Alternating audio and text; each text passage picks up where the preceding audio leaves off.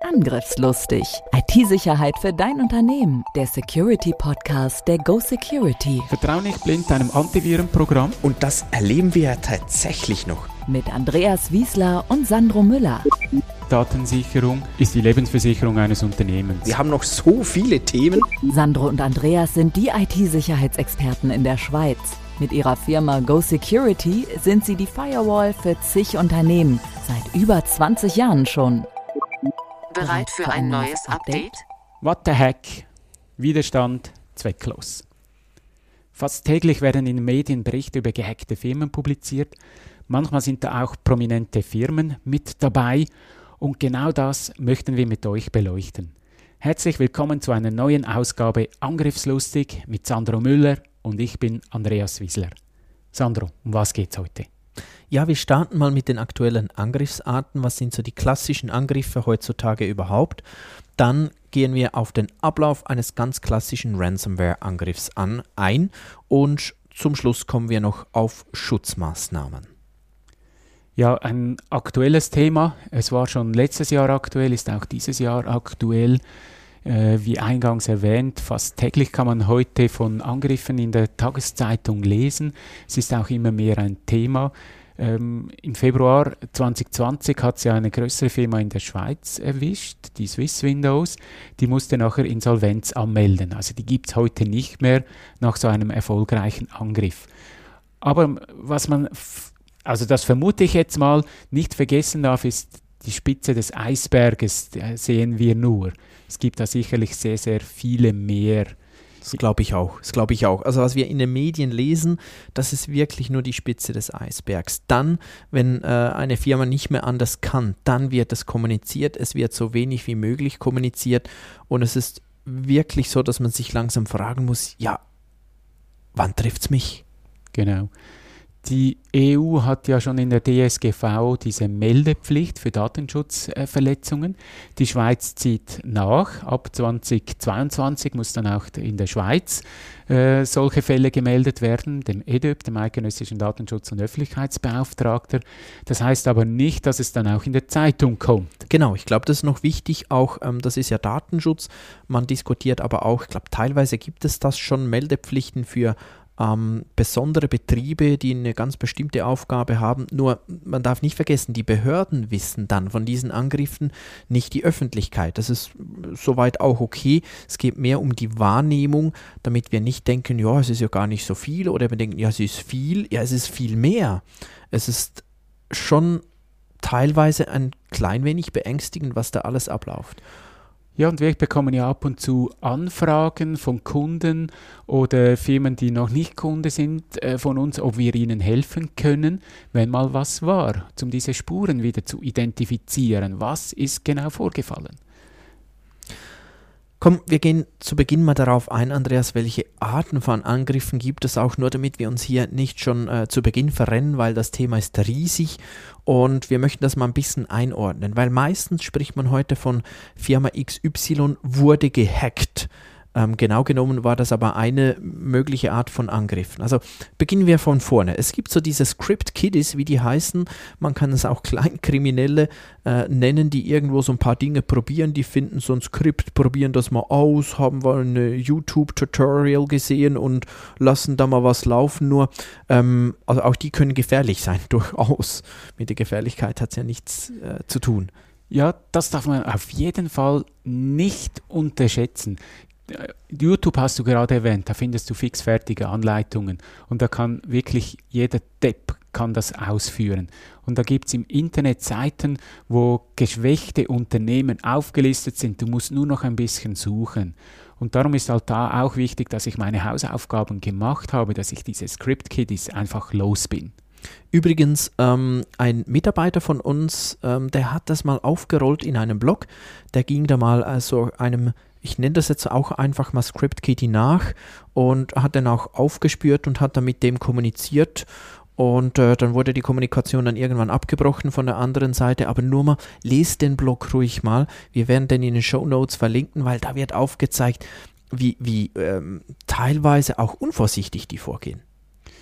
Ja, gerade auch die Heiratsvermittler. Ich habe mich verliebt in dich, aber ich damit ich dich kennenlernen kann, schick zuerst Geld.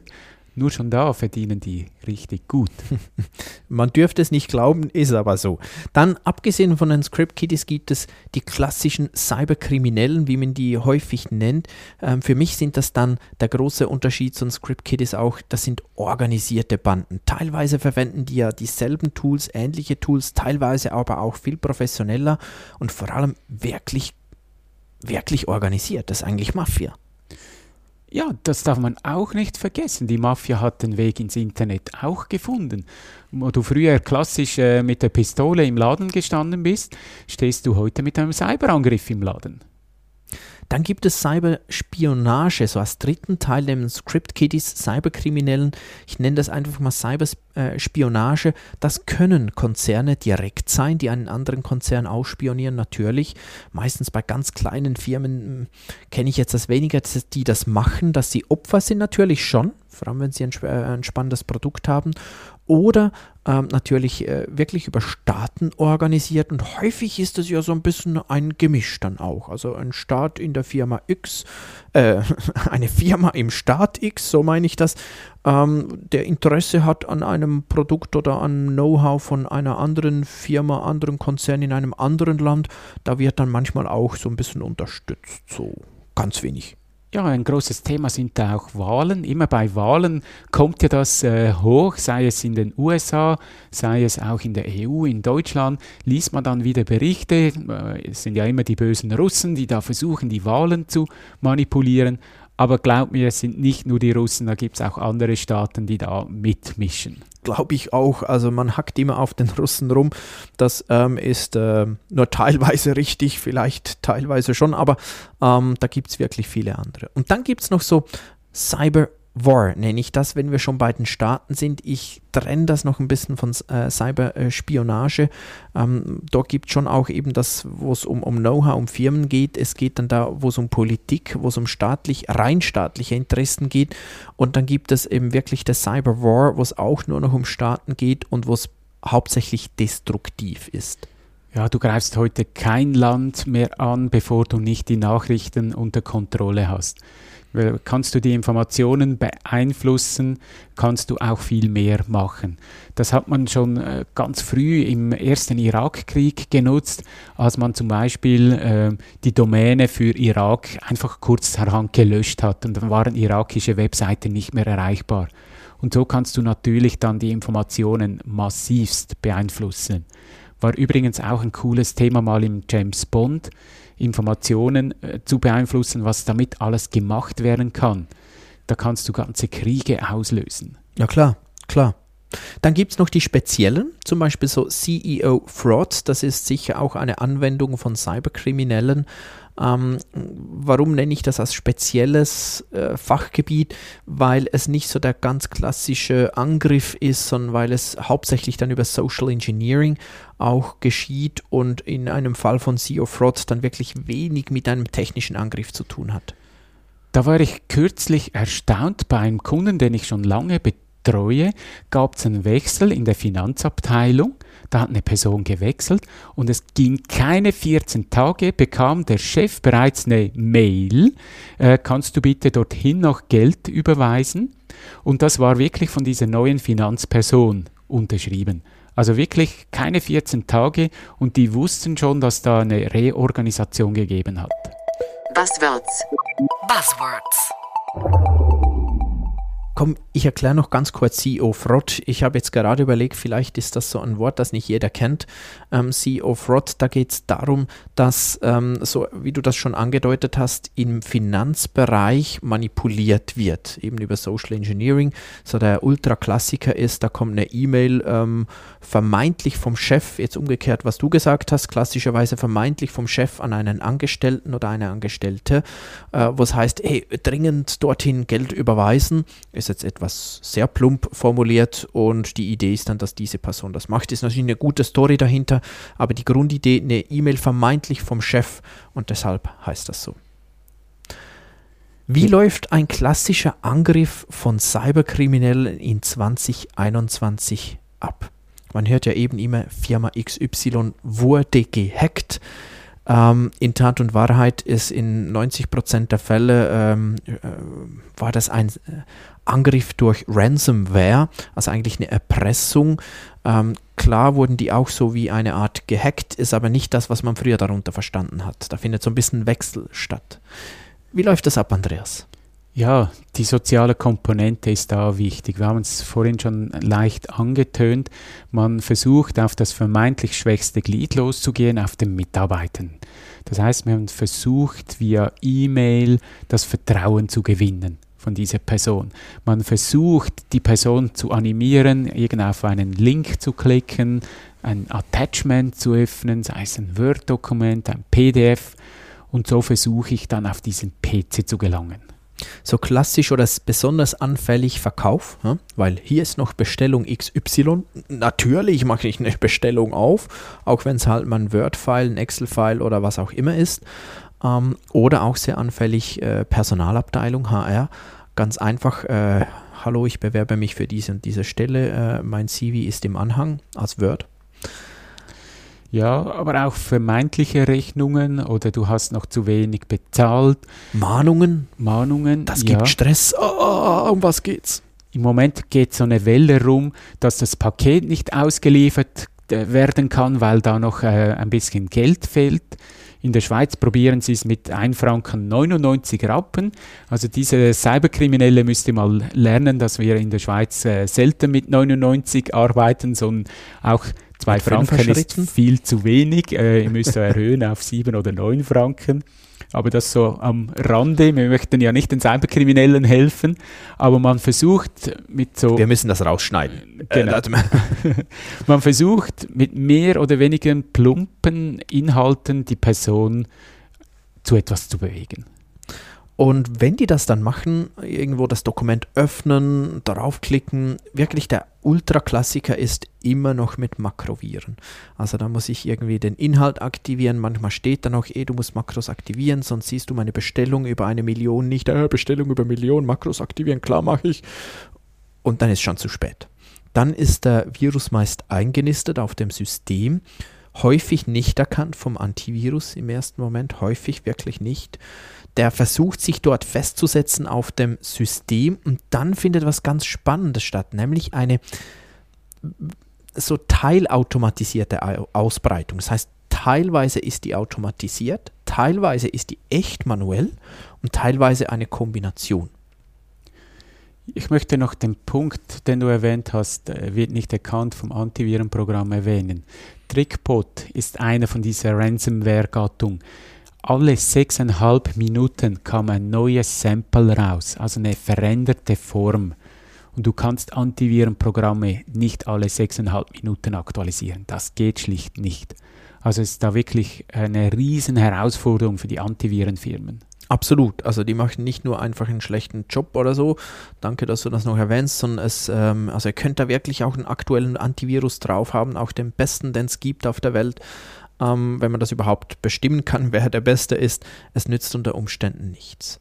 Diese Ausbreitung, die ähm, äh, übrigens Fachbegriff ist häufig auch Lateral Movement, also diese Bewegung auf der gleichen Stufe oder dann eben die Privilege Escalation. Damit ist gemeint, dass man sich ähm, mehr Rechte verschafft. Ich sage mal ganz klassisches Beispiel auf meinem PC, da habe ich nur Benutzerrechte. Dann verschafft sich das Ding zuerst mal Administrationsrechte, das ist die Privilege Escalation. Und dann ähm, breitet sich das weiter aus, äh, vielleicht auf deinen PC bei uns, Andreas, und macht dort wieder Privilege Escalation, ist dort dann auch ähm, Administrator sucht dann beispielsweise Serversysteme und kommt vielleicht da irgendwo auch durch eine Schwachstelle, durch irgendeine Fehlkonfiguration drauf und breitet sich weiter und weiter und weiter und weiter aus mit dem Endziel Domänenadministrator. Korrekt, die höchsten Berechtigungen und ihr hört schon, der, der, Angriff, der ist nicht einfach zack und dann habe ich sondern der geht schrittweise vor. Das kann Wochen, das kann vielleicht sogar Monate dauern wo der bereits in meinem Netz ist. Und er versucht auch langsam vorzugehen, weil ist er zu schnell, macht er zu viel Lärm und könnte auffallen. Und das sind immer nur ganz kleine Schritte, die er versucht. Und immer wenn er wieder Glück hat, geht er einen Schritt weiter, bis er am Ziel ist und die höchsten Berechtigungen im Netzwerk hat. Und vielfach höre ich da, ja gut, aber also so einfach ist das dann ja nicht, Domänenadministrator zu werden und da sind wir schon ein wenig geschützt und haben das und das und das. Stimmt auch, nur in in, äh, das Traurige ist, in den allermeisten Fällen ist es möglich. Und wir sehen das auch immer wieder bei unseren Penetration-Tests. Von außen einfach so reinzukommen, ohne irgendwas zu haben, mal den Mensch ausgeschlossen, ist gar nicht so einfach. Bin ich aber mal drin, eben beispielsweise über den Mensch, ja, dann gibt es Fälle, wo wir über fünf verschiedene Wege Domänenadministrator werden. Man darf auch nicht vergessen, während Benutzer alle ein unterschiedliches Kennwort haben, haben die Administratoren oft auf allen Geräten den gleichen Account. Das heißt, bin ich mal auf einem Gerät, kann ich mit diesem Account auch auf andere Geräte zugreifen. Ich bin vielleicht noch nicht Domain-Admin, aber es reicht mir ja schon ein Administrator auf diesem Gerät. Und dann komme ich zum Beispiel auf den Server. Äh, ganz klassisch auch Dienste, die im Hintergrund laufen, die haben auch einen Benutzer hinterlegt. Und auch hier ist oft überall der gleiche. Übrigens viele Themen, ähm, wenn euch das technisch auch interessiert, ja, wie könnte das gehen, was muss ich da tun, geht wirklich auf den Blog von Go Security. Dort findet ihr ganz viele wichtige Punkte dazu, was ihr beachten müsst, was ihr konfigurieren müsst und so weiter. Das aber nur am Rande. Ich möchte wieder direkt ins Thema einsteigen und zwar, was passiert als nächstes? Ich meine, jetzt mal angenommen, die haben das geschafft, Domänenadministrationsrechte. Ja, heutzutage ist es so, die verschlüsseln die verschlüsseln jetzt nicht einfach, interessiert die im ersten Moment noch nicht, sondern die klauen eure Daten. Ja, Informationen ist das heutige Gold. Das heißt, man versucht hier an irgendwelche Daten zu kommen, seien das Kontendaten, seien das vielleicht, wenn ihr ein spezialisiertes Unternehmen seid, ähm, Funktionsweisen von Maschinen, von Geräten. Es können aber auch Zusammensetzungen sein von Medikamenten oder was auch immer. Und tatsächlich in diesem Schritt der klassische Angriff komplett nicht organisiert. Also wird einfach alles, was irgendwie geht, mal abgezogen. Egal, ob das interessant ist oder nicht, wird mal abgezogen. Warum, kommen wir dann gleich nochmal dazu. Weil als nächstes, wenn Sie das haben, dann verschlüsseln Sie. Dann ist eigentlich der klassische, die klassische Ransomware im Spiel. Das heißt, die Daten werden verschlüsselt von euch und irgendwo geht am Helpdesk mal eine Meldung ein und heißt, hey, ich kann die Datei nicht aufmachen, die heißt jetzt irgendwie .loki oder was auch immer. Nicht und, witzig. Und jetzt geht es wirklich schnell. Also könnt nicht zuschauen, wie schnell das die Daten verschlüsselt sind. Und passt da auf, äh, diese, dieser Schädling hat natürlich seine Hausaufgaben gemacht. Er hat inzwischen vermutlich auch herausgefunden, wo ihr Backup liegt und beginnt natürlich auch das Backup zu verschlüsseln. Und wenn ihr nie die Bänder wechselt, äh, dann werden die mit verschlüsselt. Absolut. Ich glaube, das haben wir auch im Teil Backup gut besprochen. Man ähm, hört auch diesen Teil nochmal dazu. Wirklich wichtig, sehr wichtig. Wenn die Daten dann verschlüsselt sind oder weit vorgeschritten, dann werdet ihr irgendwo häufig lokal, meistens ist das noch nicht eine E-Mail, die kommt oder so, sondern lokal findet ihr irgendwo das Erpresserschreiben, wird euch beschrieben, wie ihr jetzt äh, den Geldbetrag überweisen müsst, um wieder an die Daten zu kommen. Und jetzt seid ihr wirklich an einem Punkt, wo es übel wird. Ja, und er hat ja noch Daten geklaut. Jetzt kann ich natürlich auch hier erpressen. Wenn du mir nicht äh, Geld bezahlst, veröffentliche diese Informationen. Das passiert äh, klassischerweise dann in einem zweiten Teil, genau. Und übrigens auch dort, wenn, es, äh, wenn, wenn du dann denkst, ja, okay, wie muss ich jetzt das mit diesen Bitcoins und so, die haben ja teilweise Helpdesks auf Deutsch, ähm, die dir da echt helfen, wie das geht. Ich meine, das ist schon verwirrend eigentlich. Es ist beängstigend, wie gut die organisiert sind, wie die dir noch helfen, das Geld zu überweisen für die Erpressung. Und äh, es ist wirklich, jetzt beginnt so auch ein harter Kampf um Wiederherstellung und im Netz bleiben und sagen, oh, ich glaube, das System und das ist verseucht, ich nehme die mal vom Netz und baue die neu auf. Dann merkst du, oh, dort war der Virus aber auch schon und, und, und jetzt sind die wieder verschlüsselt und da es ist wirklich so, so fast schon ein Überlebenskampf. Es ist häufig ähm, hart, nicht witzig. Man versucht häufig, das zu klein anzugehen und, und gar nicht im großen Ganzen, weil wer hat schon den Mut zu sagen, geht alle mal eine Woche nach Hause, wir arbeiten jetzt. Ich meine, das ist auch nicht witzig, das ist äh, auch, auch finanziell nicht witzig, das ist das ist dann schon hart. Also es braucht da, ich glaube, das äh, sprengt den Rahmen ein wenig im Detail darauf einzugehen, aber es braucht von diesem Zeitpunkt dann wirklich einen guten Krisenmanagement.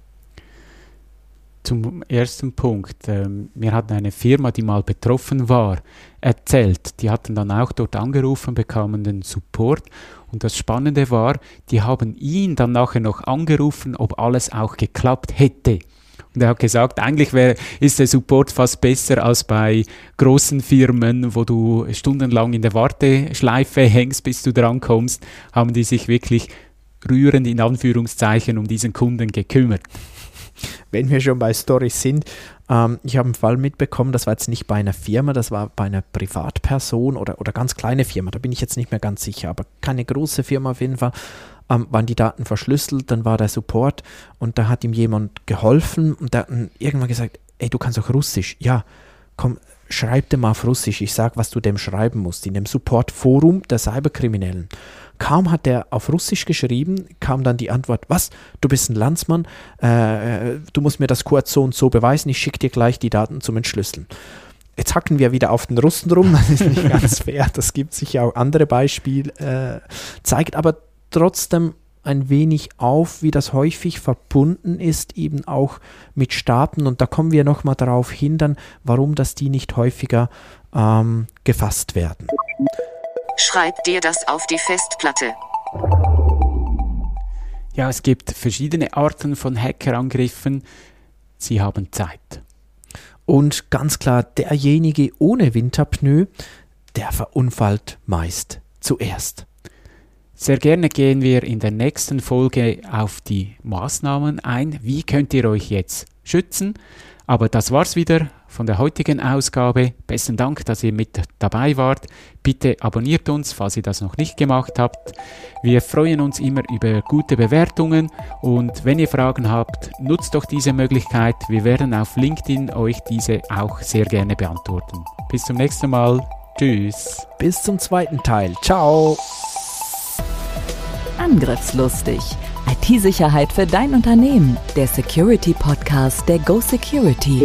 Wie schütze ich mich vor Cyberkriminellen? Welche Passwörter sind sicher? Und was kann passieren, wenn ich gehackt werde? Bleib dran, abonniere jetzt den Podcast. Mehr Antworten gibt es in den nächsten Folgen mit Andreas Wiesler und Sandro Müller. Weitere Updates und Tipps auf gosecurity.ch.